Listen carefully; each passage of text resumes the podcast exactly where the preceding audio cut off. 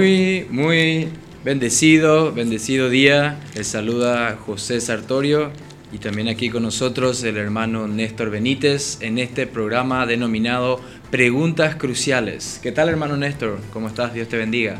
¿Qué tal hermano? Estamos de vuelta con un nuevo tema, ¿verdad? estamos de vuelta con el programa y damos gracias a Dios que podemos estar acá compartiendo su palabra y descubriendo un poco más sobre la vida de nuestro Señor Jesús. Amén.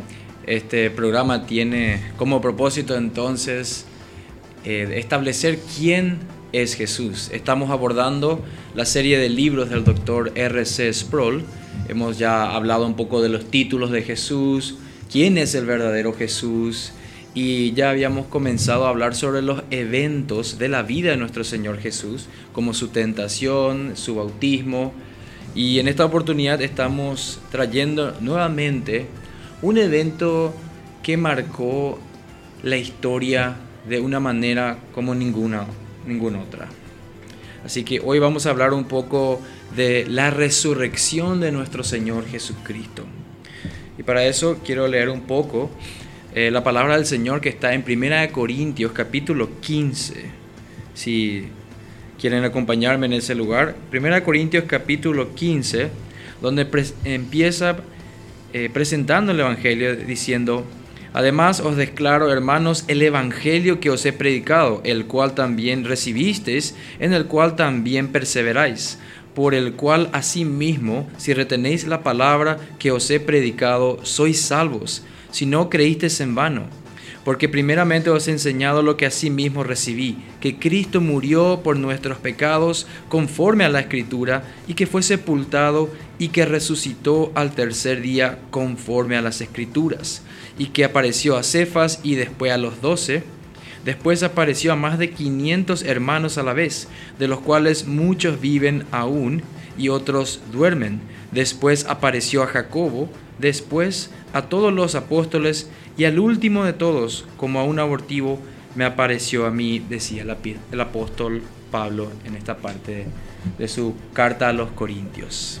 Así que este sería nuestro texto central del día de hoy, donde nos habla de la resurrección de nuestro Señor Jesucristo.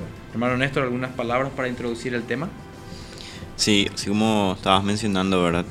Que Pablo había aprendido el Evangelio, que Jesucristo había muerto en la cruz y que había resucitado. Y ese era el evangelio que él predicaba. Eh, encontramos en varias de sus epístolas que él predica a Jesucristo crucificado, ¿verdad? Y resucitado. Y en el día de hoy vamos a estar viendo eh, el significado de la resurrección de Cristo, ¿verdad? Tiene, por supuesto, eh, bastante importancia cuando hablamos de la salvación, cuando hablamos del Evangelio, porque el Evangelio en sí es la vida, obra de Jesucristo en la cruz y su resurrección, ¿verdad? O sea, su vida, su crucifixión y su resurrección. Entonces es muy importante, así como vimos en el programa anterior, eh, es muy importante entender la resurrección de la misma manera que entendemos la crucifixión, ¿verdad? También, como habíamos mencionado en programas muy anteriores, ¿verdad? Estamos hablando de los títulos de Jesús y todo esto nos enseña algo, ¿verdad? De, la, de la obra que realizó nuestro Señor Jesús a favor nuestro, ¿verdad? Su vida de perfecta obediencia, su obra en la cruz, ¿verdad? Su crucifixión, su pasión, como habíamos mencionado en el programa anterior, y su resurrección son los pilares del Evangelio y de la fe cristiana. No podemos dejar de lado ninguna de las tres cosas, ¿verdad? Las, las tres cosas tienen que ser predicadas así de importantes, ¿verdad? Como dice Pablo, él predica a Jesucristo crucificado y resucitado. Amén. Creo que ya empezando con una, una, parte muy práctica, es que cuando vamos a predicar el Evangelio, cuando vamos a recordar el hermoso Evangelio de Jesucristo, primero lo englobamos sabiendo de que el Evangelio es una persona. El Evangelio es Jesucristo encarnado, el Evangelio es lo que Cristo ha hecho y el Evangelio es un mensaje de la vida, muerte y resurrección de nuestro Señor Jesucristo. Muchas veces cuando hacemos evangelismo, a veces nos olvidamos de presentar también este aspecto del Evangelio que es la resurrección. y solamente nos enfocamos en hablar un poco del pecado, eh, de la muerte y de que Cristo es Salvador. Pero también tenemos que explicar que la resurrección es parte fundamental del Evangelio. Porque cuando pensamos en la importancia de la resurrección de Cristo, es que el Señor se levantó de entre los muertos, teniendo así el sello de garantía de una vida perfecta, de un sacrificio perfecto, de que todo lo que Él dijo está aprobado por toda la deidad, por nuestro Dios trino, todo lo que Él hizo, su obra vicaria, viene a rubricarse en este momento en la historia tan importante. Así que en una primera parte, aquí tengo la Biblia Herencia Reformada y nos habla de tres cosas importantes con respecto a la resurrección. Quería mencionar la primera. Eh, la resurrección muestra la completa victoria de Cristo sobre la muerte, nos dice. Ya en una segunda parte, la segunda resurrección, perdón, la resurrección de Cristo era necesaria en virtud de su naturaleza divina como Hijo de Dios. Y luego ya en una tercera parte, la resurrección confirmó que Cristo y su obra sacerdotal fue totalmente completa y satisfecha, que Él cumplió con todas las demandas de la ley, del pecado y de una vida perfecta. Sí, es como estabas mencionando, Él cumplió con todas las demandas de la ley. Y muchas veces no comprendemos por qué, o sea, comprendemos por qué Jesucristo tuvo que morir, ¿verdad? Hablamos en el programa anterior que Dios imputó la culpa del pecado, ¿verdad? Que estaba sobre nosotros, sobre su Hijo, y por lo tanto eh, toda su ira cayó sobre él en aquella cruz. Y hemos comprendido el significado de su muerte, de su crucifixión. Pero, como estabas mencionando, para poder entender la resurrección tenemos que ver, eh, tenemos que examinar la vida de Jesús, cómo Él fue obediente, cómo Él vivió una vida de justicia agradable a Dios en, todas las áreas de su vida, cumplió la ley em, de manera perfecta. Y eso, eso por supuesto, le, le acreditó a Él, o sea, le dio el mérito de ser el, único hombre en la tierra, en la historia, ¿verdad? Que, que, pudo, que pudo presentarse ante Dios sin mancha, sin pecado, ¿verdad? Totalmente justo y santo. Y por esa razón también es que él no permaneció muerto, ¿verdad? Eh, la muerte no tuvo el poder de, de mantenerle a él sepultado. Y la razón es porque el, en Génesis, ¿verdad? Cuando leemos que, que Dios le, le prohíbe a Adán, ¿verdad? Que coma el fruto del árbol del conocimiento del bien y el mal, le dice que si come de ese árbol, el día en que comiera de ese árbol, le dice que ciertamente moriría. O sea que el, el juicio sobre, sobre Adán sería el de la muerte, ¿verdad? O sea, el día en que Adán desobedeciera, él traería sobre sí el juicio de Dios, que es la muerte por, el, por su desobediencia, ¿verdad? Entonces, ¿qué ocurrió? Desde ese momento, todos los seres humanos nacimos, ¿verdad? Con ese pecado original, con esa naturaleza caída, y por lo tanto nosotros tenemos la capacidad de morir. Es decir, los seres humanos mueren en algún momento de su vida, y eso es porque nosotros portamos el pecado original. Y ese es el juicio de Dios sobre, sobre sobre el, pecador. Entonces, como Cristo, como Cristo cumplió perfectamente la ley y él no portaba una naturaleza pecaminosa, porque él fue concebido milagrosamente por el Espíritu Santo, no había razón para que él permaneciera muerto, ¿verdad?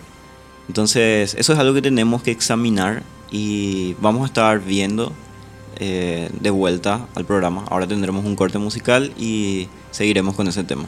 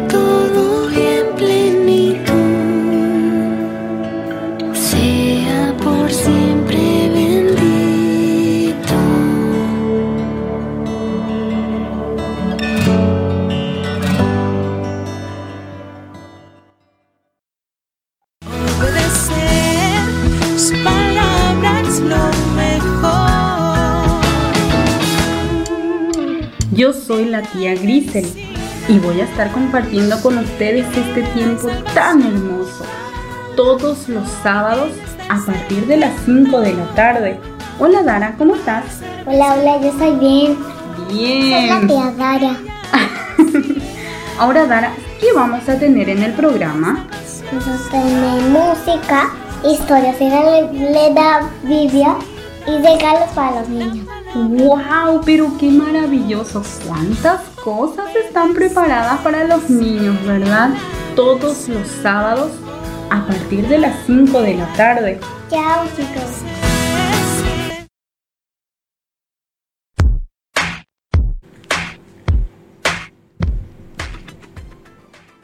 Muy bien, estamos de regreso en este segundo bloque de este programa denominado Preguntas Cruciales basado en una serie de libros del doctor R.C. Sproul. Queremos recordarle también amados hermanos, que tenemos nuestra aplicación de Radio Marangatú que pueden encontrarnos en la Play Store y también en el, para iPhone. Asimismo también en, en internet o radiomarangatú.com. Así que le invitamos a, a descargar estos recursos que son de gran bendición para toda la iglesia. Bueno, estamos hablando un poco de la resurrección de nuestro Señor Jesucristo y, y, la importancia que tiene esto. Habías mencionado también, hermano, que que la cruz no lo pudo contener, de que Él se levantó de entre los muertos. Y cuando pensamos, bueno, de hecho que también el doctor Sproul menciona en su libro, de que lo normal sería de que, que Él hubiera vencido a la muerte. Que a veces pensamos, muchos incrédulos y escépticos, de hecho que el doctor Sproul aborda muchas páginas hablando de diferentes tipos de escépticos, gentes de corriente liberal, algunos otros neoortodoxos y diferentes personas que tienen diferentes perspectivas acerca del significado de la resurrección de nuestro Señor Jesucristo. Y, pero él comentaba algo muy interesante de que no debería sorprendernos de que Cristo resucitó de los muertos. Lo que debería sorprendernos es que Él no lo hubiese hecho pues Él es el Hijo de Dios, Él es el Creador. Y como también decía la palabra que leíamos en 1 Corintios 15, que Él resucitó conforme a las escrituras. En nuestro tiempo hay también a veces hermanos que, que quieren hablar de la resurrección, pero quieren desanclarlo o desconectarse del Antiguo Testamento y simplemente enfocarse en la resurrección de Jesús. Pero esto es un falso dilema porque la resurrección no puede ser desanclado de toda la escritura, porque en el Antiguo Testamento tenemos muchas profecías, de hecho que toda la obra redentora prometida ya desde aquel pacto eh, intertrinitario, desde antes de la creación y también en el Génesis 3.15, el Evangelio, todo esto implica de que el Señor se levantaría en victoria, de que Él pisaría la cabeza de la serpiente, la, semilla siendo este Cristo, la semilla de la mujer, digo bien. Todo, implica que la resurrección llegó a un punto culminante, una, una ebullición a su punto más alto. Así que no podemos de ninguna manera decir de que en el Antiguo Testamento no hay nada de la resurrección, de hecho que lo hay y autores del Nuevo lo citan, diciendo eh, Pedro, por ejemplo, cuando dio su discurso en el libro de los Hechos, le decía y le citaba al rey David cuando él decía de que el cuerpo de su santo no permanecería en el sepulcro. Así que la resurrección, tan importante como es, y de eso vamos a hablar enseguida, en 1 Corintios 15, es el punto culminante de lo que se vino desarrollando en toda la historia de la redención, desde el Antiguo Testamento, bueno, mejor dicho, desde antes de la creación, cuando el Padre, Hijo, Espíritu Santo entran en este pacto conocido como pactos salutis, donde hacen un plan para la redención. Desde ese tiempo ya se había designado que Cristo iba a ser el representante de los escogidos.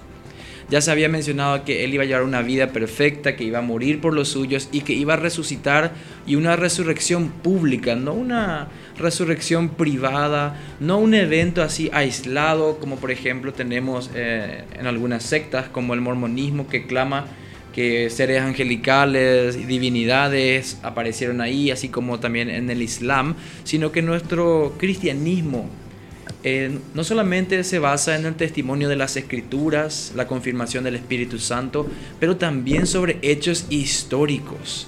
Hechos históricos que son impugnables, no pueden ser refutados. ¿Por qué? Porque nuestro Señor Jesucristo dijo, yo soy la verdad. Y cuando Él dice yo soy la verdad y uno examina la verdad puede encontrarse con toda la evidencia interna en la Biblia y también evidencia externa de la resurrección de nuestro Señor Jesucristo. Así que hermano, ¿querés comentarnos un poco acerca de la importancia y las implicancias de 1 Corintios 15? Sí, así es.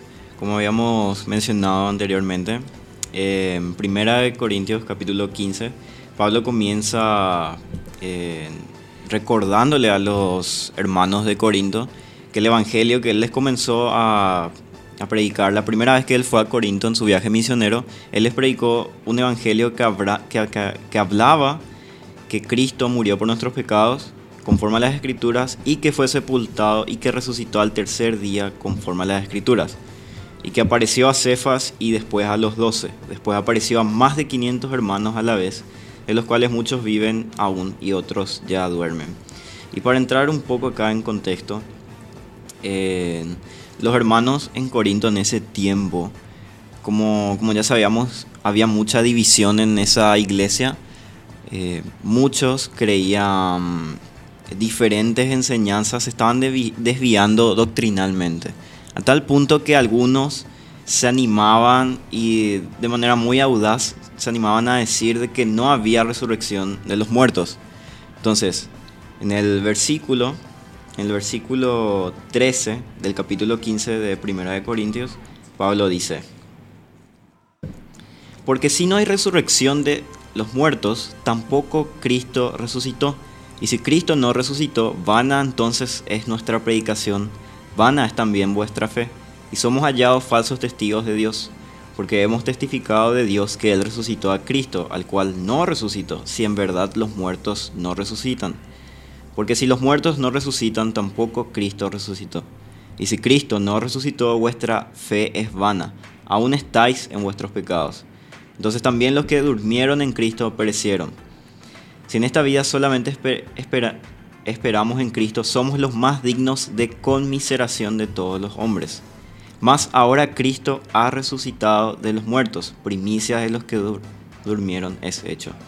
Entonces, las implicancias de no creer en la resurrección de los muertos, la implicancia de no creer que Jesucristo verdaderamente resucitó, es que, en primer lugar, es vana nuestra predicación, en segundo lugar, nuestra fe es ilusoria, en tercer lugar, somos testigos falsos de Dios porque nosotros decimos que Dios, eh, porque las escrituras declaran que Dios resucitó a su Hijo. Continuamos en nuestros pecados porque si Él nos resucitó, entonces Él verdaderamente, Él, él, permaneció muerto. Y si permaneció muerto quiere decir que Él nunca verdaderamente fue hallado sin pecado. Porque habíamos mencionado, ¿verdad? Que, la, que el castigo del pecado es necesariamente la muerte. Pero como Cristo era sin pecado, Él no permaneció muerto. Es decir, Dios halló en Cristo em, una justicia perfecta. Entonces no hubo razón para que la muerte em, le, le, siguiera atando ¿verdad? a la tumba. Y de esa manera es que podemos entender que, Jesucristo resucitó, ¿verdad? Porque Dios no halló ninguna mancha ni culpa en él, de manera que Dios le vindicó y lo resucitó al tercer día, ¿verdad? Como habíamos mencionado, eh, la, el castigo divino de parte de Dios para el ser humano en cuanto al pecado es necesariamente la muerte. Pero como Cristo fue obediente hasta la cruz, no había razón para que él permaneciera muerto. Entonces Dios le vindicó resucitándole al tercer día. Luego podemos ver el quinto punto, que nuestros seres queridos que han muerto están perdidos. Es decir, que no hay esperanza para aquellos, que, aquellos hermanos que creyeron en Cristo, eh, que van a permanecer muertos, que no van a resucitar, ¿verdad? Y el, el sexto punto, somos los más desdichados de todos los hombres. Y bueno, acá tenemos que entender que si nosotros predicamos y creemos todas estas cosas y realmente Jesucristo no resucitó entre los muertos, entonces realmente somos, eh, Pablo dice acá con mucha razón, que si nada de esto es verdad, si nada de lo que las escrituras declaran que históricamente sucedió, entonces verdaderamente somos dignos de lástima, como dice otra versión. Somos dignos de lástima porque tenemos una fe ilusoria. Pero sabemos que realmente esto ocurrió. Tenemos los evangelios, ¿verdad? Que son documentos históricos que relatan, ¿verdad? Relatan muy precisamente el acontecimiento de la resurrección y tenemos diferentes testigos a lo largo de las escrituras, en la, al comienzo de la iglesia primitiva, ¿verdad? Con los apóstoles, eh, como menciona bien Pablo, que él se apareció a más de 500 hermanos a la vez. Luego se apareció a Jacobo, a su hermano, ¿verdad? Y al último de todos dice que le apareció a él como a un abortivo, ¿verdad? Cuando él estaba camino a Damasco, ¿verdad? En Hechos. Y entonces tenemos eh, base histórica en las escrituras, tenemos realmente el fundamento de nuestra fe, de manera que no es ilusoria, de manera que nuestra predicación no es vana. Y Dios verdaderamente resucitó a Jesucristo entre los muertos y nuestros pecados verdaderamente fueron perdonados y por lo tanto eh, llegará aquel día en que todos aquellos hermanos que murieron y en Cristo, ¿verdad? Eh, van a resucitar, ¿verdad? De la misma manera que Cristo resucitó, con cuerpos glorificados, ¿verdad? Y exaltados por Dios. Amén. Asimismo, la, la importancia de la resurrección no puede ser totalmente medida. Es algo que en verdad llena de gozo nuestros corazones. Cuando pensamos en la resurrección de nuestro Señor Jesucristo, esto solamente puede llevarnos a, un momento de adoración, a decir, mi Cristo vive, mi Cristo volverá, este varón perfecto levantado entre los muertos y que como dice Romanos capítulo 10, eh, que, todo aquel que, perdón, que todo aquel que confiese con su boca que Jesucristo es el Señor y que Dios le levantó de los muertos será salvo. Es decir, de que cuando contemplamos a este Cristo victorioso, cuando vemos que Él venció a la muerte, que todas sus promesas están ratificadas, así con el sello de aprobación de Dios, solamente hoy nosotros podemos decir que vivimos en victoria, que no tenemos, sinceramente hablando, no podemos vivir, digo bien, una vida apática, no podemos vivir una vida de derrotista, sino que al contemplar que nuestro Señor, nuestro campeón venció a la muerte, aquel que nos representó, Hoy solamente podemos estar como esa hinchada y decir, Cristo vive, gloria sea al Señor Jesucristo, nos gloriamos en Él, en su obra perfecta. Y solamente pensar de que hoy toda mi vida es cristocéntrica, que todas las promesas del Señor Jesús están confirmadas, de que Él al volver de la muerte, al ser vindicado con todas sus promesas, las profecías de la Biblia, llega a este punto culminante donde transferimos a nuestra vida práctica, nuestra vida devocional, que cuando leemos las promesas del Señor Jesús, no son simplemente deseos vanos, no es simplemente un optimismo en el vamos, que yo soy el arquitecto de mi propio destino, no, es vamos que el Señor nos, hizo más que vencedores en Él, de que cuando Él resucitó de entre los muertos, Él nos mostró de que hay una promesa, y esa promesa es la de glorificación, que tendremos gloria con Él, de que reinaremos, y ya lo hacemos con la iglesia hoy, pero que también ese reino será consumado con su segunda venida, cuando Él se levanta entre los muertos y da pruebas irrefutables que estabas comentando, hermano eh, solamente podemos decir al Señor, Señor, tú eres el verdadero campeón. Tú, Señor, me mostraste de que tu cuerpo glorificado, así, así como Tomás llegó delante de él, porque dice que él dudaba primeramente, pero cuando le vio al, Señor Jesucristo ahí, res, totalmente glorificado ahí frente a él, no como Lázaro que fue revivido, no así resucitado, porque Lázaro también volvió a morir eh, pero Jesús con este cuerpo resucitado, y yo me puedo identificar con Tomás en, en, ese momento donde él ve a su Señor y se inclina delante de él y le dice, Señor mío y Dios mío. Y él después dice que bienaventurados los que no ven y nos habla de que esa bienaventuranza, esa felicidad está ahí, en contemplar a un Cristo no muerto ya ahí en la cruz, sino un Cristo resucitado no un Cristo vencido por un sacrificio romano en la cruz, sino un Cristo que venció a la muerte, venció a todas las potestades, digo bien, enemigas. Así que, amados hermanos, estamos llamados a vivir una vida en excelencia, en, en obediencia, en optimismo. ¿Por qué? Porque Cristo resucitó entre los muertos.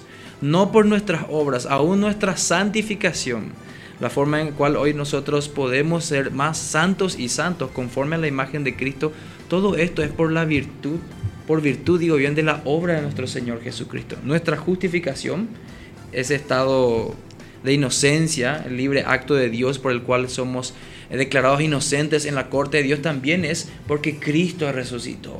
Justificación, santificación y glorificación y la adopción también. Todos esos beneficios que Cristo trae son culminados en que en la resurrección de Jesucristo. Hoy Él está exaltado, No quiero hacer todavía mucho spoiler, pero la exaltación de Cristo habla de su resurrección, su ascensión y, y la forma en que Él se sienta a la de diestra de Dios Padre para reinar y reina hoy. Y eso vamos a estar hablando más en próximos capítulos. Pero ¿por qué no vamos ahora a una pequeña pausa y volvemos con el último bloque de este día? Regresamos enseguida. Nuestro Señor.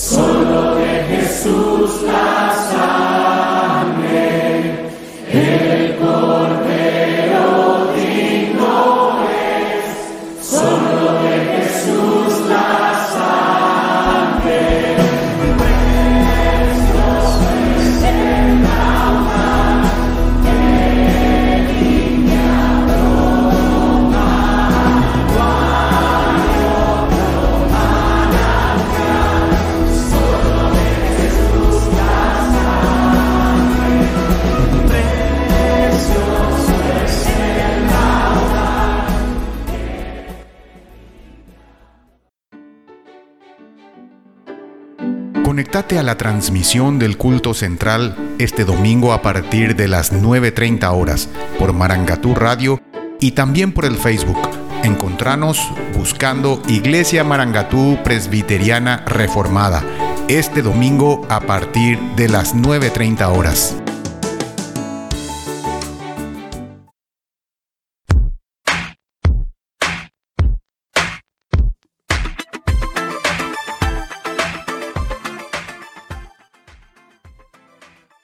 De vuelta con el programa y les recordamos que pueden descargar nuestra aplicación de la radio, Radio Marangatú, en la Play Store, también así en la App Store para eh, los teléfonos con iOS.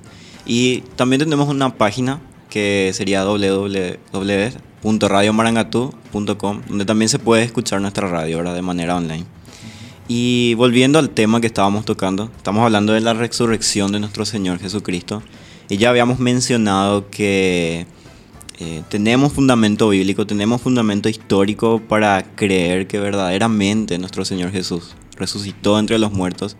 Tenemos verdadera esperanza, tenemos, eh, tenemos realmente perdón de nuestros pecados. Nuestra predicación del Evangelio no es en vano, ¿verdad? Y que todos aquellos que murieron en Cristo, ¿verdad? Van a resucitar aquel día en que Jesucristo vuelva, ¿verdad? Van a resucitar con cuerpos glorificados, exaltados por Dios. Y ahora quería mencionar un poco un evento muy importante que podemos ver en el capítulo de en el capítulo 24 de Lucas, versículo 13. Podemos leer, ¿verdad? El pasaje que habla de de dos discípulos de nuestro Señor Jesús, ¿verdad? Que luego de su muerte, em, aquel, fin de aquel fin de semana que resucitó, ¿verdad? Eh, se hallaban dos discípulos em, alejándose de Jerusalén, ¿verdad? Lo de lo ocurrido, entristecidos por lo ocurrido, ¿verdad? Porque eh, el maestro de ellos había muerto, nuestro Señor Jesús. Entonces, ellos estando en camino, ¿verdad? Eh, a sus hogares, dicen que en el capítulo 13, leemos en el capítulo 13 al 35 de Lucas capítulo 24, dice, y aquí dos de ellos iban el mismo día a una aldea llamada Emaus, que estaba a 60 estadios de Jerusalén, e iban hablando entre sí de todas aquellas cosas que habían acontecido. Sucedió que mientras hablaban y discutían entre sí, Jesús mismo se acercó y caminaba con ellos, mas los ojos de ellos estaban velados para que no le conociesen y les dijo, ¿qué pláticas, qué pláticas son estas que tenéis entre vosotros mientras camináis y por qué estáis tristes? Respondiendo uno de ellos, que se llamaba Cleofas, le dijo, ¿eres tú el único forastero en Jerusalén que no ha sabido las cosas que en ella han acontecido en estos días? Entonces él les dijo, ¿qué cosas? Y ellos le dijeron, de Jesús Nazareno, que fue varón profeta, poderoso en obra y en palabra, delante de Dios y de todo el pueblo, y cómo le entregaron los principales sacerdotes y nuestros gobernantes a sentencia de muerte y le crucificaron. Pero nosotros esperábamos que Él era el que había de redimir a Israel, y ahora además de todo esto, hoy ya es el tercer día que esto ha acontecido. Aunque también nos han asombrado unas mujeres entre nosotros, las que antes del día fueron al sepulcro y como no hallaron su cuerpo, vinieron diciendo que también habían visto visión de ángeles, quienes dijeron que Él vive. Y fueron algunos de los nuestros al sepulcro y hallaron así como las mujeres habían dicho, pero a Él no le vieron. Entonces Él les dijo, Oh insensatos y tardos de corazón para creer todo lo que los profetas han dicho, ¿no era necesario que el Cristo padeciera estas cosas y que entrara en su gloria? Y comenzando desde Moisés y siguiendo por todos los profetas, les declaraban todas las escrituras lo que de él decían. Llegaron a la aldea a donde iban y él hizo como que iba más lejos, mas ellos le obligaron a quedarse diciendo, quédate con nosotros, porque se hace tarde y el día ya ha declinado. Entró pues a quedarse con ellos. Y aconteció que estando sentado con ellos a la mesa, tomó el pan y lo bendijo, lo partió y les dio. Entonces le fueron abiertos los ojos y les reconocieron, mas él se desapareció de su vista. Y se decían el uno al otro, ¿no ardía nuestro corazón en nosotros mientras nos hablaba en el camino y cuando nos abría las escrituras? Y levantándose en la misma hora volvieron a Jerusalén y hallaron a los once reunidos y a los que estaban con ellos, que decían, ha resucitado el Señor verdaderamente y ha aparecido a Simón. Entonces ellos contaban las cosas que les habían acontecido en el camino y cómo le habían reconocido a partir el pan. Entonces podemos ver que las escrituras eh, registran muy claramente eh, que Jesucristo resucitó entre los muertos. Podemos ver que aquí dos discípulos, ¿verdad? Que tenían una expectativa de que Jesús había de redimir Israel y que también le, le veían a Jesús como un varón profeta, ¿verdad? Y como, como alguien que habría venido de parte de Dios para redimir a Israel pero aún no tenían su teología completa, ¿verdad? Ellos todavía no entendían qué significaba la crucifixión, su muerte y su resurrección. Por supuesto, ellos, al verles, al, ver a Jesús ahí con ellos, ¿verdad? Caminando, dice las escrituras que sus ojos estaban velados, ¿verdad? De manera que ellos todavía no podían reconocerle a su Señor, a su Maestro, aquel con quien habían pasado tanto tiempo en su ministerio, ¿verdad? Y luego, durante la conversación, podemos notar que estos dos discípulos muestran cierta incredulidad, ¿verdad? De, la manera en la que le responden a Jesús. Preguntándole a Jesús que, que acaso no sabe lo que ocurrió en estos tiempos, ¿verdad? Que de los acontecimientos importantes, ¿verdad? En Jerusalén, de que un hombre, eh, profeta, poderoso en obra y en palabra delante de Dios, fue entregado por los principales sacerdotes. Muy importante notar que los discípulos enseñaban muy claramente, muy claramente que fueron los principales sacerdotes quienes eh, denunciaron a Jesús, quienes difamaron a Jesús y lo entregaron a los gobernantes para que él sea juzgado, ¿verdad? según testigos falsos, según falsos testimonios que ellos habían eh, inventado para ponerle a Jesús en una posición de culpable, en una posición de hereje y que estaba en contra de la religión judía en ese tiempo, ¿verdad? y que también, por supuesto, presentaba una amenaza para el gobierno romano, porque eh, tanto había una percepción de parte de los principales sacerdotes y los fariseos de que Jesús presentaba una, eh, una amenaza eh, para, el, para la religiosidad en ese tiempo. También le, tendían, le tenían envidia a Jesús por su ministerio, por supuesto, y también eh, creían que Jesús presentaba una amenaza para el gobierno romano. Entonces, como ellos querían estar bien con el gobierno romano, les convenía que alguien como Jesús muriera y que su que su movimiento que él estaba levantando, ¿verdad? La predicación del Evangelio, el reino de Dios que había venido, ¿verdad? Y la predicación del Evangelio eh, desapareciera. Les convenía a ellos estar en paz con Roma de esa manera. Entonces por esa razón él fue entregado a, a, Pilato, ¿verdad? Y fue condenado. Y aún después de todos esos acontecimientos, los discípulos no tenían claro todo lo que, todo lo que ocurría. Tanto la crucifixión como su resurrección, ellos aún no, no habían entendido. De manera que Jesús les dice que les, reprende y les exhorta, ¿verdad? diciéndoles que tienen un corazón incesato, incrédulo, ¿verdad? Y que una vez más no están comprendiendo, comprendiendo las escrituras, ¿verdad? De manera que Él con ternura y paciencia les explica las escrituras eh, comenzando desde Moisés, dice, ¿verdad?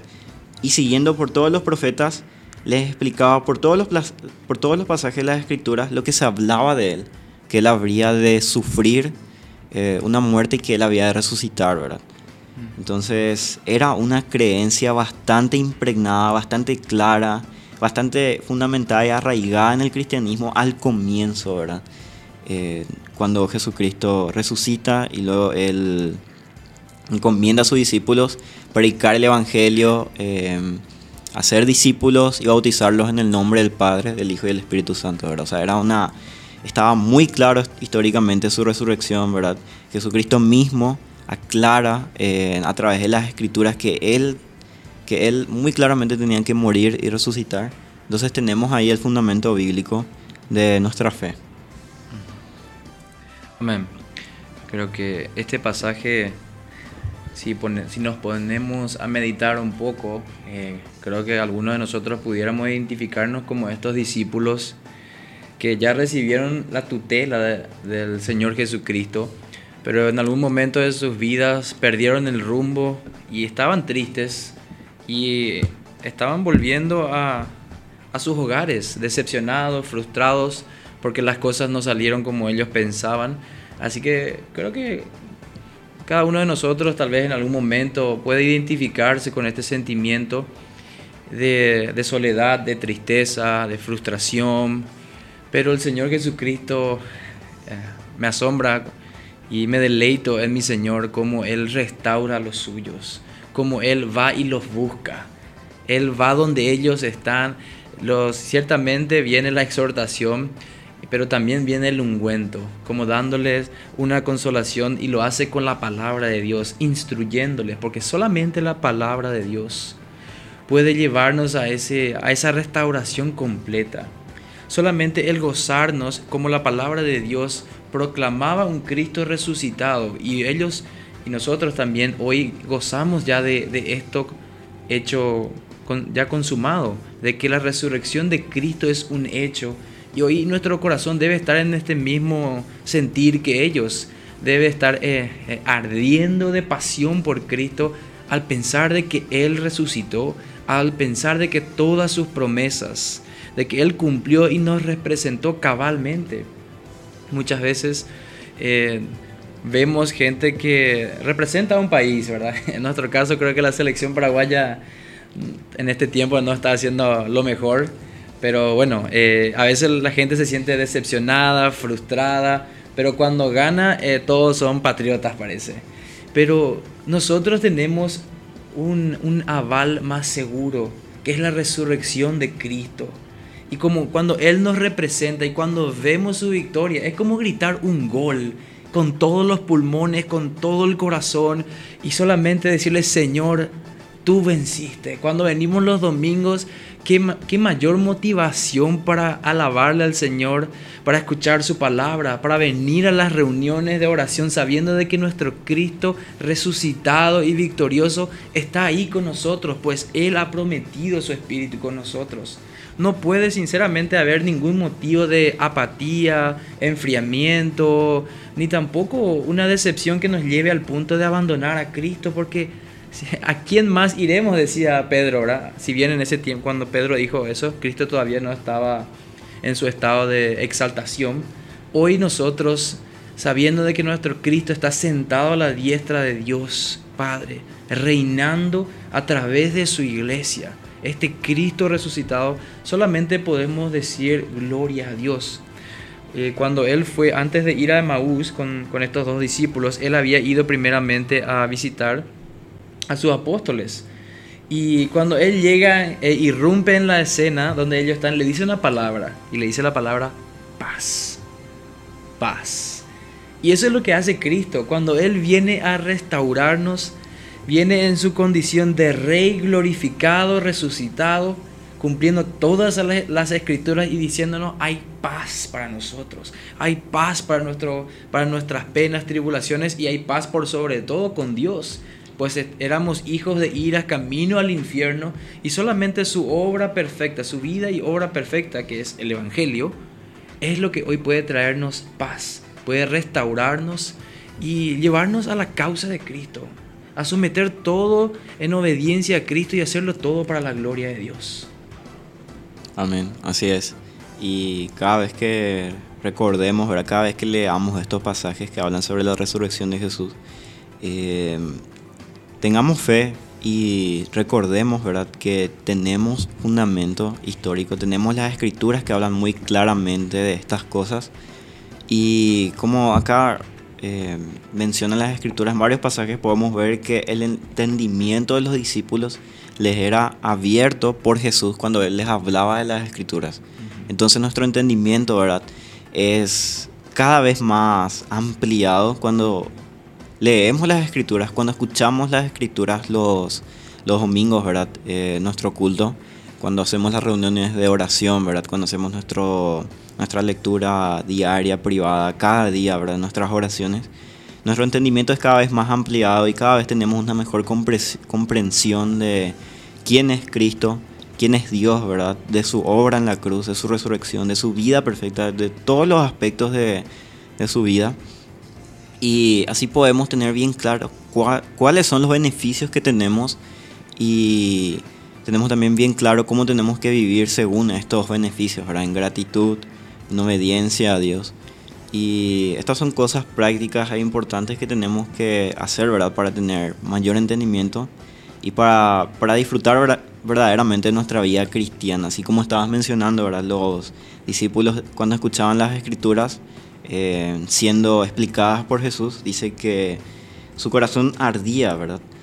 Eh, mientras caminaban y mientras que Jesús les explicaba las escrituras. Y Sproul dice, ¿verdad?, que un cristiano no es un escéptico. Un cristiano es una persona con un corazón que arde, un corazón en llamas con la certeza de la resurrección. Entonces, tenemos una fe que está bien fundamentada, bien basada en las escrituras, con hechos históricos bien, eh, bien, bien registrada, ¿verdad? Por los apóstoles, por sus discípulos, ¿verdad? Tenemos en los evangelios el fundamento de nuestra fe Y tenemos, por supuesto, en el Antiguo Testamento también las profecías eh, dadas a los patriarcas, a los profetas, ¿verdad? Entonces, tenemos mucho por aprender, mucho por aprovechar las escrituras, ¿verdad? Para vivir cada vez de mejor manera nuestra fe. Amén. Y nosotros como creyentes, confesionalmente reformados y presbiterianos, en nuestro catecismo mayor, en la pregunta número 52, es ¿cómo fue exaltado Cristo en su resurrección?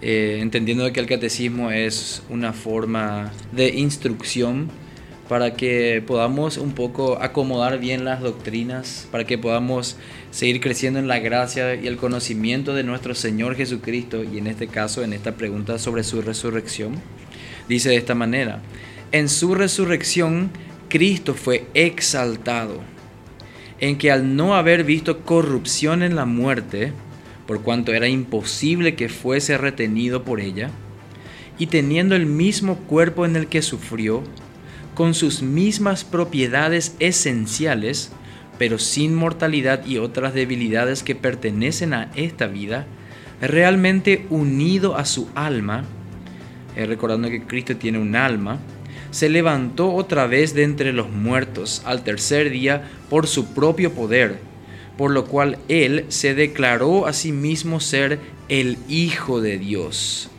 haber satisfecho la justicia divina, haber vencido a la muerte y al que tenía el imperio de la misma, y ser Señor de los vivos y de los muertos, todo lo cual hizo como persona pública, la cabeza de su iglesia, para justificación de ella, para vivificarla en gracia, defenderla de sus enemigos y asegurarle la resurrección de entre los muertos en el día final.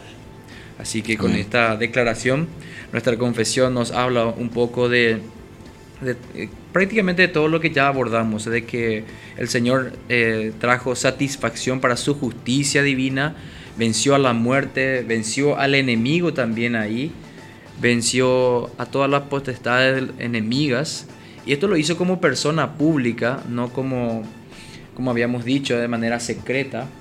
Recordemos que Jesucristo es el único eh, líder religioso, diríamos, que ha regresado de la muerte. Buda está en la muerte, Confucio está en la muerte, José Smith está en la muerte, Mohammed, el Islam también está están en el sepulcro, están muertos. Solamente hay uno que venció a la muerte. Solamente hay uno que dijo que lo haría y que lo hizo y dejó testimonio indubitable, irrefutable de esa resurrección. Así que nuestro Cristo es nuestro campeón, es nuestro, nuestro Señor, aquel que hoy gobierna nuestra vida y nos da toda la, seguridad que, debemos tener. Recordemos que la resurrección también es la fuente de nuestra, no solamente de nuestra seguridad de salvación, sino que también podemos decir al tono de Romanos 8, ¿quién nos separará del amor de Cristo? ni la muerte, ni, ni, tinieblas, nada puede separarnos porque tenemos la certeza de que Cristo regresó de entre los muertos y eso nos da consuelo, nos da otra vez un enfoque cómo vivir nuestra vida creyente, como decías recién hermano. Y creo que con eso eh, ya vamos cerrando un poco lo que sería este episodio. Hemos hablado de la resurrección de nuestro Señor Jesucristo, este evento en su vida, que lo hace singular eh, en comparación a cualquier otro evento en la historia eh, de otras personas, es nuestro Señor el resucitado. Él es quien resucitó para cumplir sus promesas, para sellar así quién es Él, su esencia, su naturaleza, y también nos promete de que tendremos lo mismo. Hoy no queríamos enfocarlo eh, en nosotros, en lo que recibiremos, eh, que también recibiremos cuerpos glorificados, que Cristo es como nuestro hermano mayor, que trae las primicias de un cuerpo glorificado, de una vida eterna. Así que cuando pensemos en la vida eterna podemos decir, sí, hay vida eterna. ¿Y cómo puedes probar eso? Cristo resucitó, Cristo mostró y él subió hoy al pa perdón, él subió al Padre. Cristo mostró que la muerte no es lo último, sino que hay vida después de la muerte y es vida en Cristo Jesús obviamente si nos hemos arrepentido y confiado en su santo evangelio. y si no, ya sabemos que hay condenación en el infierno. ¿Algunas palabras finales, hermano, para ir cerrando? Sí, voy a leer Romanos capítulo 8, versículo 33 al 35, ¿verdad? Dice, ¿quién acusará a los cogidos de Dios? Dios es el que justifica. ¿Quién es el que condenará? Cristo es el que murió, más aún el que también resucitó, el que además está a la diestra de Dios, el que también intercede por nosotros. Y en el próximo capítulo, en el próximo programa, vamos a estar hablando de la ascensión de Cristo y dejamos esto ahí, ¿verdad? Dejamos con ese pasaje. Entonces nos despedimos. Amén. Bendiciones en Cristo y quédense en Radio Marangatú que ya llega auxilio para estar auxiliando a nuestros adolescentes para honra y gloria del Señor. No se olviden seguirnos en todas las redes, descargar la aplicación de la Radio Marangatú, así también para Android y para iPhone y también nuestra página web www.marangatú.com. Bendiciones. Bendiciones.